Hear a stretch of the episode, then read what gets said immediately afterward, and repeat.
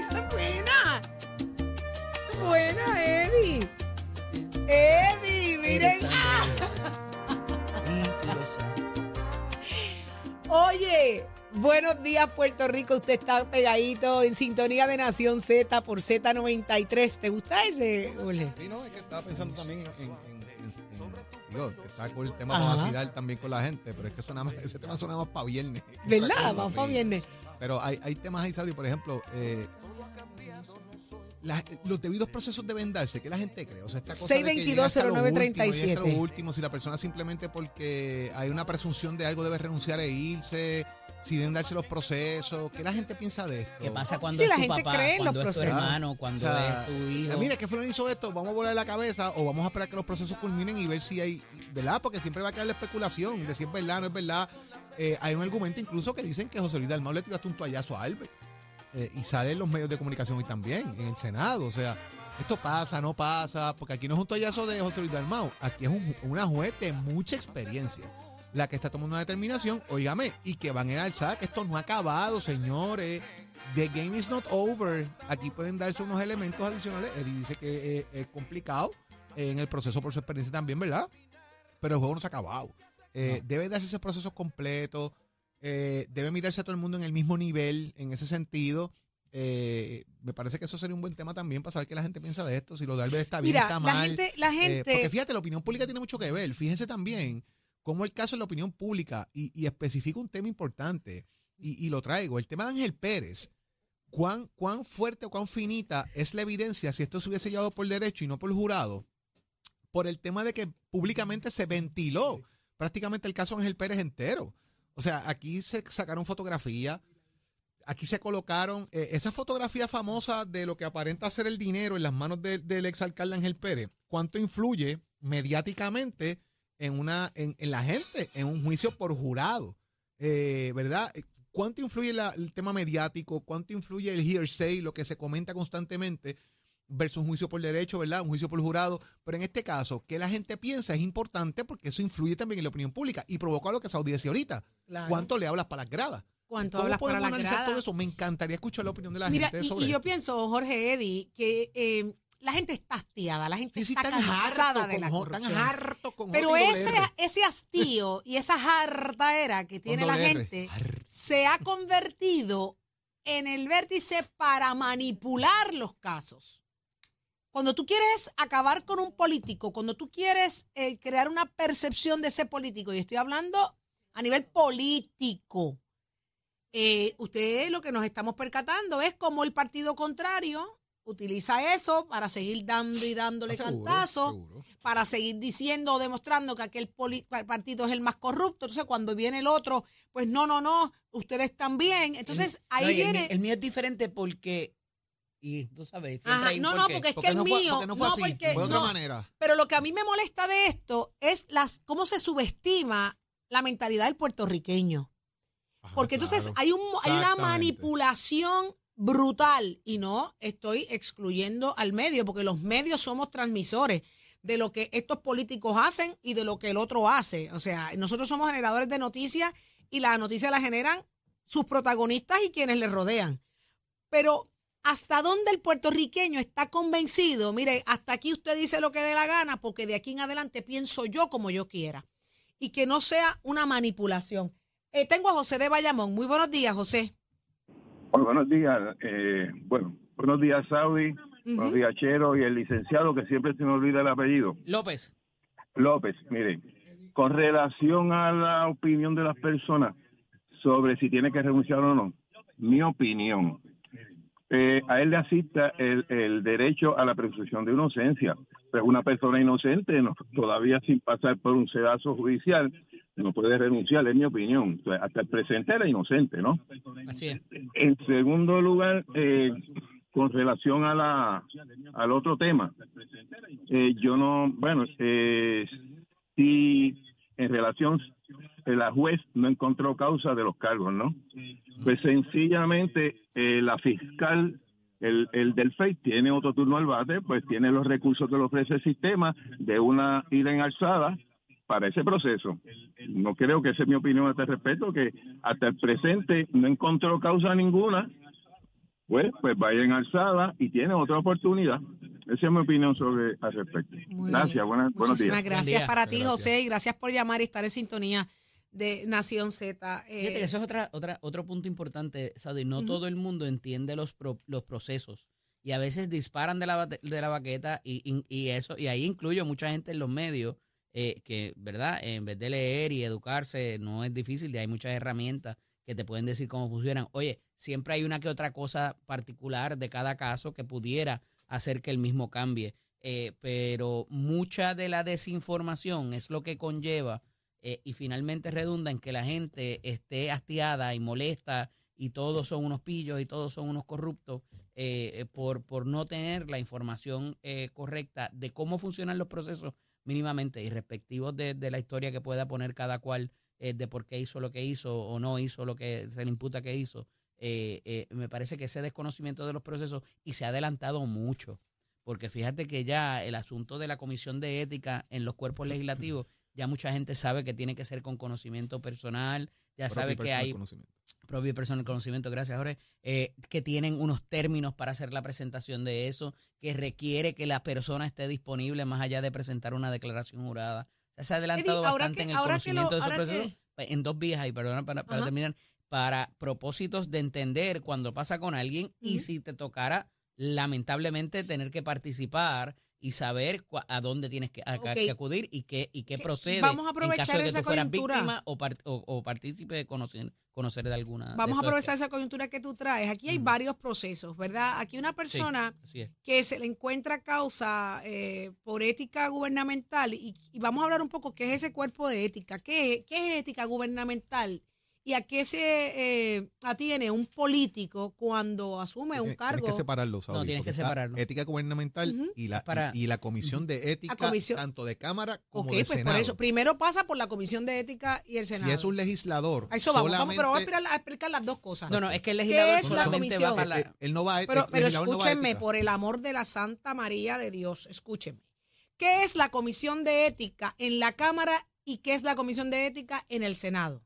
Eso es una comisión como la misma comisión de gobierno, como la comisión de salud, como cualquier otra ¿Qué comisión. hace? Se compone de diferentes legisladores, de diferentes, de los diferentes eh, partidos políticos, y tiene un presidente, igual que cualquier otra comisión, y busca? se dedica a evaluar que el reglamento del Senado se cumpla de acuerdo al comportamiento que tiene que tener un legislador ante la sociedad. Tanto en la Cámara como en, La como en el Cámara Senado. tiene su Pero eso no comisión empieza y sólido. El Senado tiene su comisión. Eso no empieza solo, tiene que haber un referido, una querella y que se convierta, obviamente, con prueba. Cuando usted A escucha que un político está referido a la Comisión de Ética es porque va a estar siendo investigado. Correcto. Eso funciona en ambos cuerpos. Para propósito del Ejecutivo, y me parece que el judicial también en pocas instancias, particularmente para lo que son informes eh, que los recibe, la Oficina de Ética Gubernamental entra sobre el Ejecutivo mayormente Y para el legislativo, sí, para jefes de agencia y funcionarios públicos también. Son los encargados de que se cuide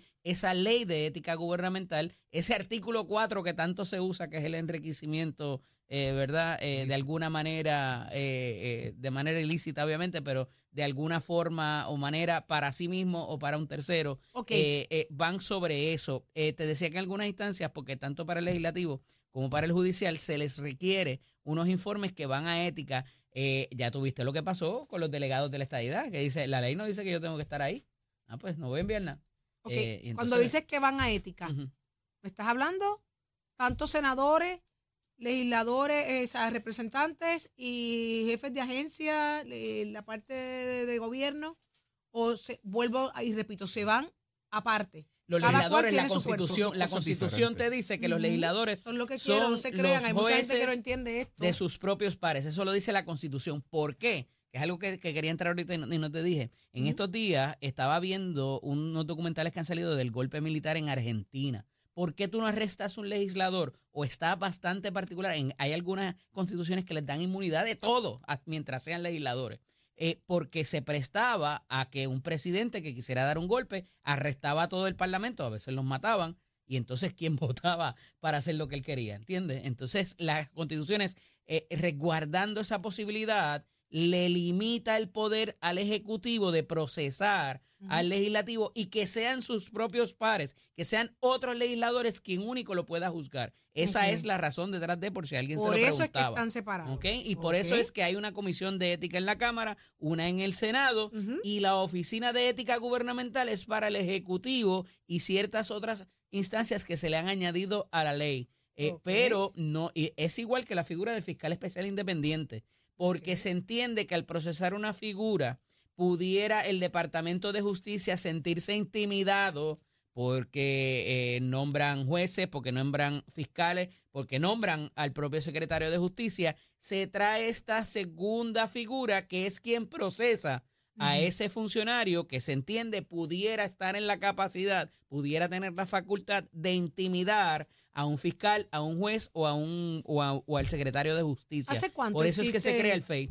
Eh, a el raíz, FEI? a partir del 1987 u 88, si mi memoria no me falla, eh, se creó como tal el, el panel del FEI. Había habido ¿Un caso en el- específico fue el, que lo en el 80, en el 78, se- 80, eh, se crea eh, como tal la figura del fiscal especial con Héctor Rivera Cruz por los asuntos de Maravilla. Es una figura que se trae de Watergate eh, cuando en el 75 renuncia el, eh, el presidente Nixon por razón, de hecho, viene una serie en estos días muy buena que se llama White House Plumbers, de lo que pasó allí, de cómo intervinieron en eh, los, los comités del Partido Demócrata eh, para propósito de adelantar su situación y cómo él, él votó a- al secretario de Justicia, votó a fiscales en una noche, en un, un sábado por la noche, la masacre de sábado por la noche, se limpió unos cuantos, pues entonces se crea esta figura para prevenir de que el presidente pudiera despedir a todo aquel que lo iba a, o tomar represalia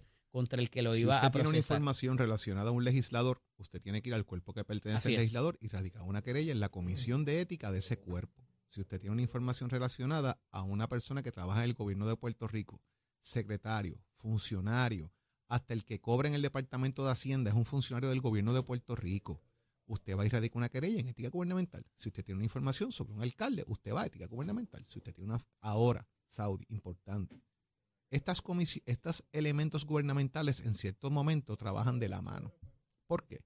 Porque los legisladores, antes de juramentar, antes de poder estar en una papeleta, tienen que tomar un seminario de ética gubernamental. Y ese seminario de ética guberna- gubernamental lo da la Oficina de Ética Central, la del gobierno. Y les dice qué está bien y qué está mal. Y les dice cuántos informes tienen que llenar. Por eso es que Mariana Nogales no puede decir que desconocía cómo tiene que llenar el informe de ética, porque cogió un curso que le dice cómo llenar el informe de ética. Por eso el tema de que el empleado me puede dar chavo o no puede dar chavo, como pasó con Néstor Alonso, como pasó con varios legisladores más, ética se lo dijo de antemano. Lo saben. Por eso le dicen al alcalde que no puede hacer lo que puede hacer y después terminan presos. Lo saben porque cogen un seminario de ética que se los están advirtiendo. Ya cogiste el seminario, lo pasaste, ahora estás en la papeleta, ganaste, te repasaron el seminario, tienes que cumplir con unas horas de educación continua. Pues si usted no lo sabía, tienen que tener educación continua ética, así que no es one shot, señores. Les van dando educación continua. Y los legisladores son parte del proceso educativo de ética y en las comisiones de ética se discute con, eh, con lo que se llama secretividad. Tú no puedes estar hablando lo que se discute en la comisión de ética y si eres parte de la comisión de ética no puedes comentar públicamente sobre ningún caso que puede ser elevado a dicha comisión. Ha pasado y han sido eso es amonestados. un el- proceso que también resguarda lo que es dentro del proceso del reglamento los cuerpos legislativos. Tengo varias preguntas más que me encantaría me las no, si te respondieran. quieres quejar de Jorge, pero- no puedes llamar al No, yo, yo llamo al FBI, a- que ni voy a- a perder tiempo, yo si brinco quieres todos los de cuicas, brinco todas las cuicas, me si quejo de de Jorge. Deo, tampoco puedes ir a la Y, cámara de ti, y de Y Ya de todo el mundo. Yo llamo al FBI. Ya Saudi se ha quejado lo suficiente de mí, todavía me sigue soportando. Yo me voy por encima de los gandules y me voy, me paro y hablo inglés. Excuse me, I need to talk to you, baby. I have one person that I need to indicate you that eh, he he has a ba- he, he- he's a bad man. Eh, ¿Viste? Bad behavior. Batman, Bad Batman. behavior. Sí, papi, que no le digo así y te jadican algo rápido. Sí. Papi, el inglés, el inglés. Sí, sí, sí. Sí, Oye, claro. Mira. bueno, ¿Por qué usted cree que le radicarían Otro que le voy a jadicar es a, a Tato Hernández también. A Tato le voy a jadicar. ¡Tato! ¡Somos deporte! Buenos Vaya, días, this is FBI, baby. Yo lo que quisiera saber es cómo en esa conversación usted metió a Batman y dónde dejó a ¡Ay, cállate! Titi, The English is beautiful. Ajá. Ajá, it's not very good looking. No, it's very bad. Ajá. Hablando de Argentina, que estaba hablando ¿Qué pasó? el compañero licenciado, mire lo que está pasando en Argentina. Ayer martes se convocó a la elevación de juicio por causa de la muerte en el 2020 de Diego Armando Maradona, proceso por el cual ocho personas serán juzgadas por el presunto delito de homicidio simple con dolo eventual. Según los informantes judiciales, la Cámara de Apelaciones y Garantía de la localidad banarense de San Isidro, Argentina, resolvió por unanimidad rechazar los pedidos de nulidad del proceso y en cambio lo calificaron legal de causa judicial.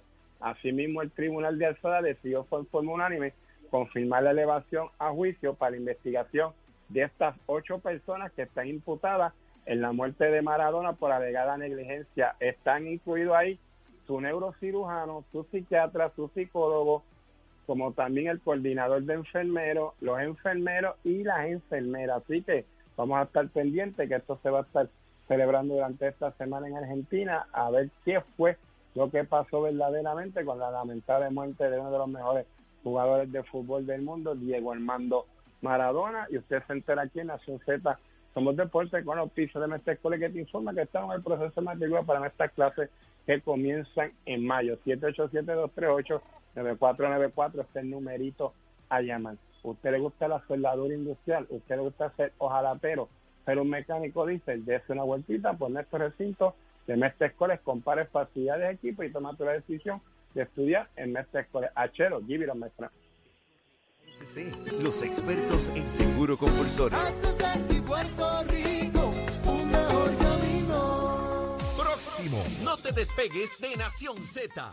No te despegues porque lo próximo es Denis Márquez, representante del Partido Independentista, y por ahí viene José Luis Dalmao, el presidente del Senado. Eso y más aquí en Nación Z.